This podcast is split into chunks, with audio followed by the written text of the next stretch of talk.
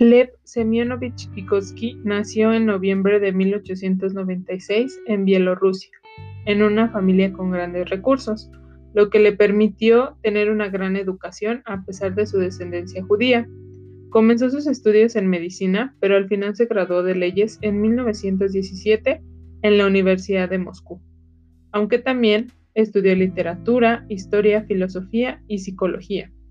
Después de sus estudios comenzó a impartir clases de literatura, psicología, lenguaje y pedagogía. En ese tiempo conoció a Luria y Leonitev, alumnos que se convertirían en sus colaboradores. En 1919 contrajo tuberculosis, pero logró superar la enfermedad hasta 1926 que recayó. En ese tiempo tuvo la oportunidad de leer a grandes pensadores como Jean Piaget.